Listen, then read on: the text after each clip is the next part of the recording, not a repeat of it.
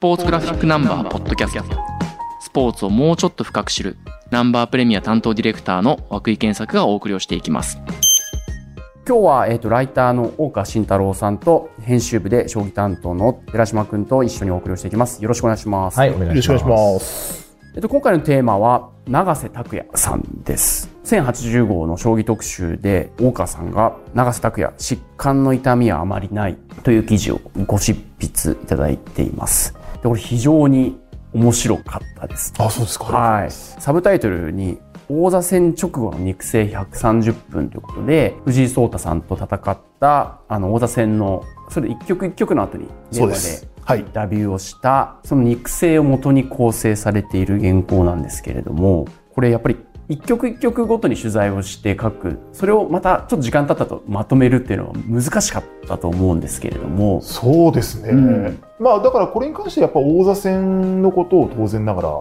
書くことは決めていて、でそうすると4曲あるじゃないですか。はい。でなんとなくぼんやり並べていくような構成だとなんかメリハリもないくなってしまうので、結構そこは悩ましいところではうんあったんですが、まあでも一つやっぱり長瀬さんの言葉が強すぎる、強度がすごいので言葉の。はい。うんそこがやっぱすごく助けられますよね。うんなかなかここまで強い言葉を言える人ってなかなかいなくて、例えば人によっては本が好きでたくさん読んでて語彙力があるとか、いろんなパターンがあると思うんですけど、うん長瀬さんは多分そういう方ではないとは思うんですよ。うん長瀬さんやっぱ将棋に本当にもう自分の人生の全てをかけているので、うんそのことからもう自然にそういう強い言葉が出てくる人なんですよね。うんそこに助けられたっていうところはすごくありました。はい。うんそれ対局直後でもその強さっていうのは変わらない変わらないですね。あんまりその悔しさを見せたりとかするようなこともあんまりないですし、第4局の疾患の後もいつもと変わらないような声出してたし、わらよく笑ってましたね。だからそこは結構不思議で、結構対局の後に電話して聞くっていうのも異例なんですよね。この間谷川浩二九段と会ったんですよ。はい。大川さん、いつもああいう感じで取材してるんですか？みたいな感じで、ちょっとそれってどうなの的な雰囲気。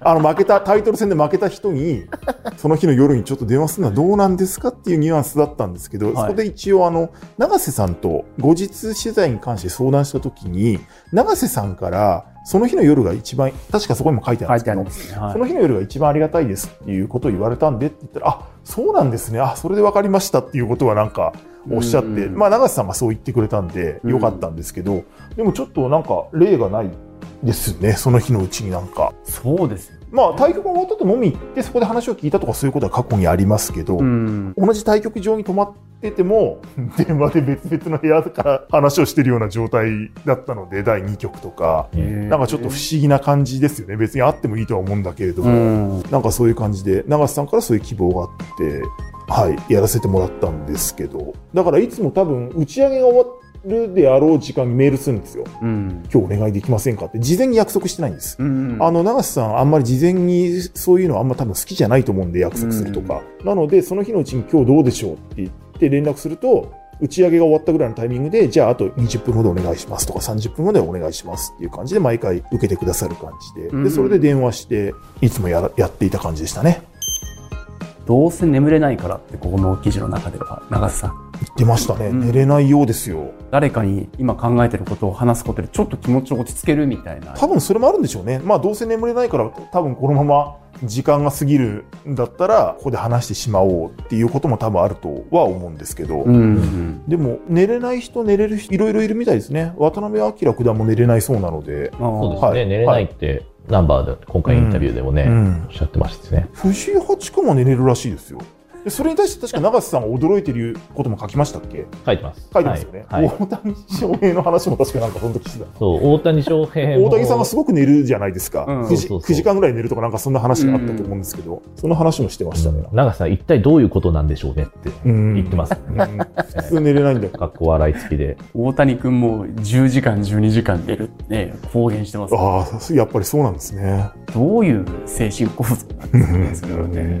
でもなんかその、いわゆる戦いの後のほてりを冷ますみたいな意味では、うん永瀬さんの方が一般人としては理解しやすいなってそうですね。ね。だから第2局がどうか僕主催の観戦記で行ったんですけど、はい一緒なんですよ。だから一行と行動が。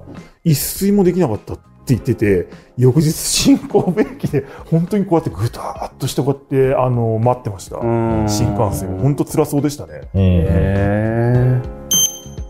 田島君、この記事、まあ、その長瀬さんの言葉の強さもあったり、その構成のうまさだったりもして、非常に面白かったと思うんですけど、はい受けた時はどの辺に凄みを感じましたか？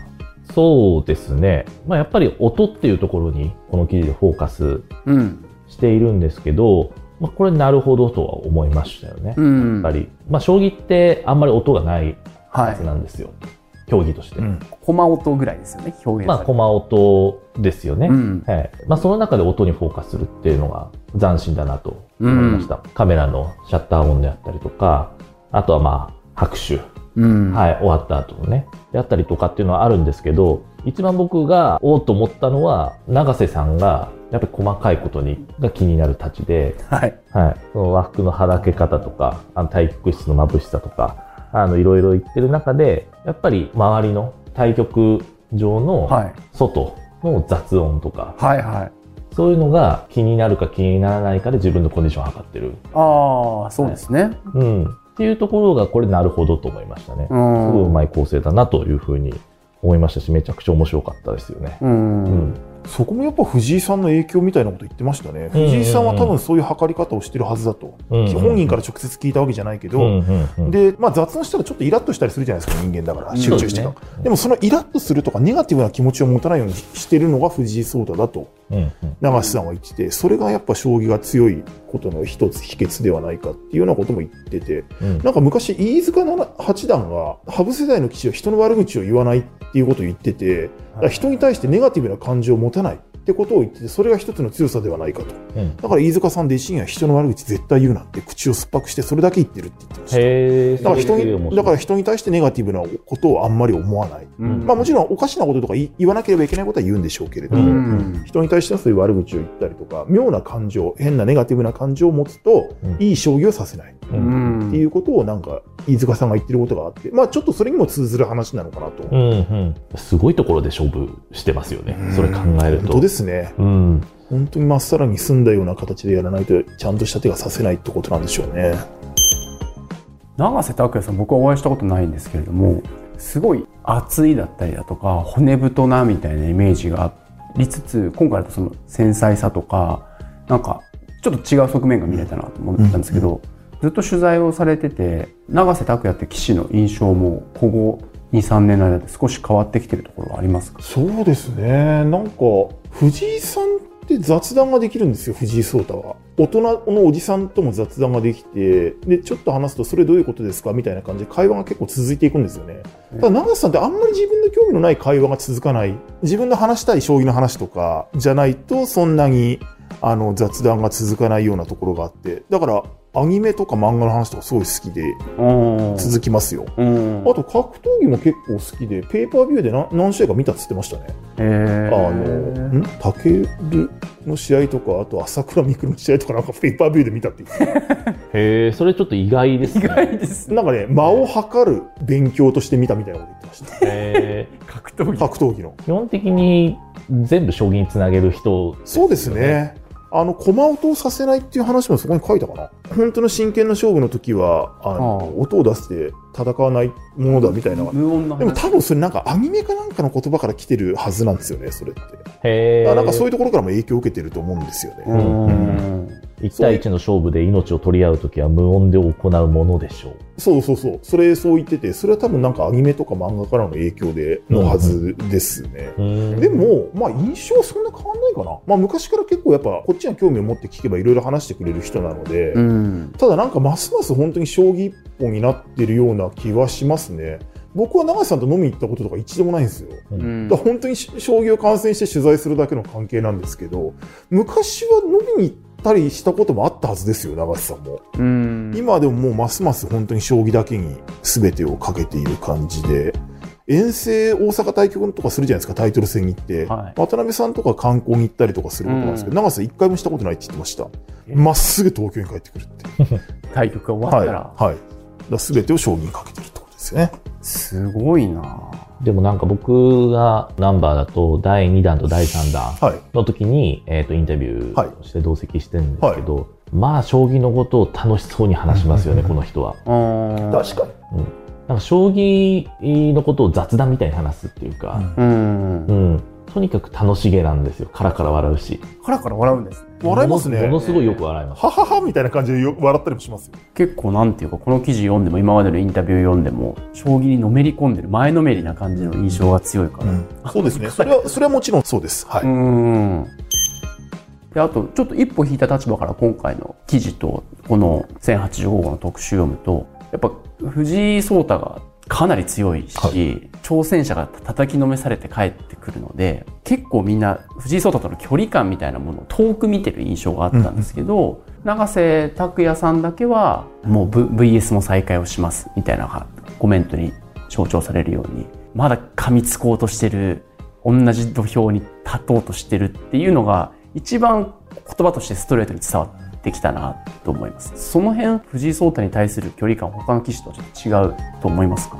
そうですね。それはやっぱり普段からやってることが大きいと思うんですよね、VS。うん。あれ、それにも書きましたっけ？直前の VS の成績が4勝4敗だったっていう。あ、それ書いてないんじゃな書いいですか？てなかった、うん。書はかなかったでしたっけ？うんうん。直前の VS の成績が4勝4敗だったって、あの、打ち上げたんですよ、第4局の後うに。で、それ初めてだと。うんうん。で、最初の10局は僕が圧倒したけれども、うんうん。以降はもう藤井さんに圧倒されたっていうことをずっと言ってて、ただ何勝何敗とか言わないんですよね。うんそれは藤井さんも言わないんですけど、うんうんこの時直前が4勝4敗だったっていう、だから相当手応え感じたらしいんですよ。うんだからつまり自分が強くなってるってことですよね。なるほど、うんらそれもあって、ちょっと引いた感じとかはないですね。もう互角に今の自分なら戦えるんじゃないかっていう、もちろん勝つのは大変なことは当然なんだけど、少なくとも今までのようなことにはならないぞっていう思いが今回絶対あったはずなんで、うんそこはやっぱり大きいんじゃないですかね。やっぱだから、永瀬、菅井の2人は、あまり藤井さんに対して厳しいんだけれども、まあ、そのお手上げとか諦めてるみたいなことは絶対ないはずです。なるほど、はいじゃあ八冠牙城を崩すのはこの二人が一番手ですか？今のところそうじゃないかと思います。はい。なるほど、これあの新書の時が初めてあの永瀬藤井の番勝負の棋聖戦、あ、そうでしたね。はい、だったんですよ、まあ、はい。直前に多分インタビューしててで、まあ、そこから番勝負を重ねていったと思うんですけど永瀬さんこの藤井聡太との番勝負を重ねていって何か変化って感じます？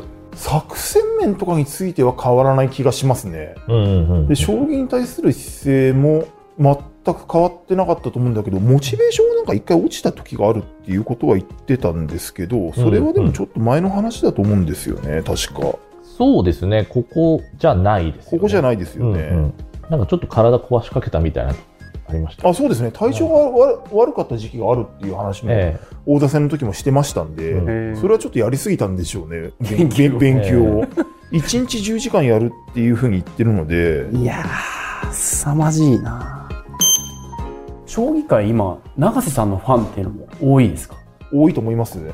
そうですよ。ね長瀬さんの記事出すとね、必ずやっぱりなんか熱心なファンが感想を述べてくれる人が何人もいるんですよ。他の媒体だったんですけど、前にその週刊ポストで長瀬さんのインタビューしたことがあって、うんその時に編集部の人がこんなに記事に反響があったのは最近では珍しいって言ってました。あそういろんな記事の中で。っうんていうぐらいやっぱ長瀬さんのファンって結構熱い人が多いのかなっていうイメージがありますよね。なんか、うんはい。頭かきむしったシーンとか含めてなんていうの、うん将棋が強いしめちゃくちゃ勉強してるしストイックだしっていうところありつつも感情がパッと表に出たりとか、まあ、その言葉の強さみたいなものがあるからファンもそこに感情を乗っけやすい感じはしますよねうん、それはすごく感じますね。なかなかあそこまで見せる人って今いないと思うので。昔はいたけどねですね。まあ、そんな永瀬拓也さんを書いた、えー、と大川慎太郎さんと編集部の寺島君とお送りをしてきましたありがとうございますありがとうございましたわかりました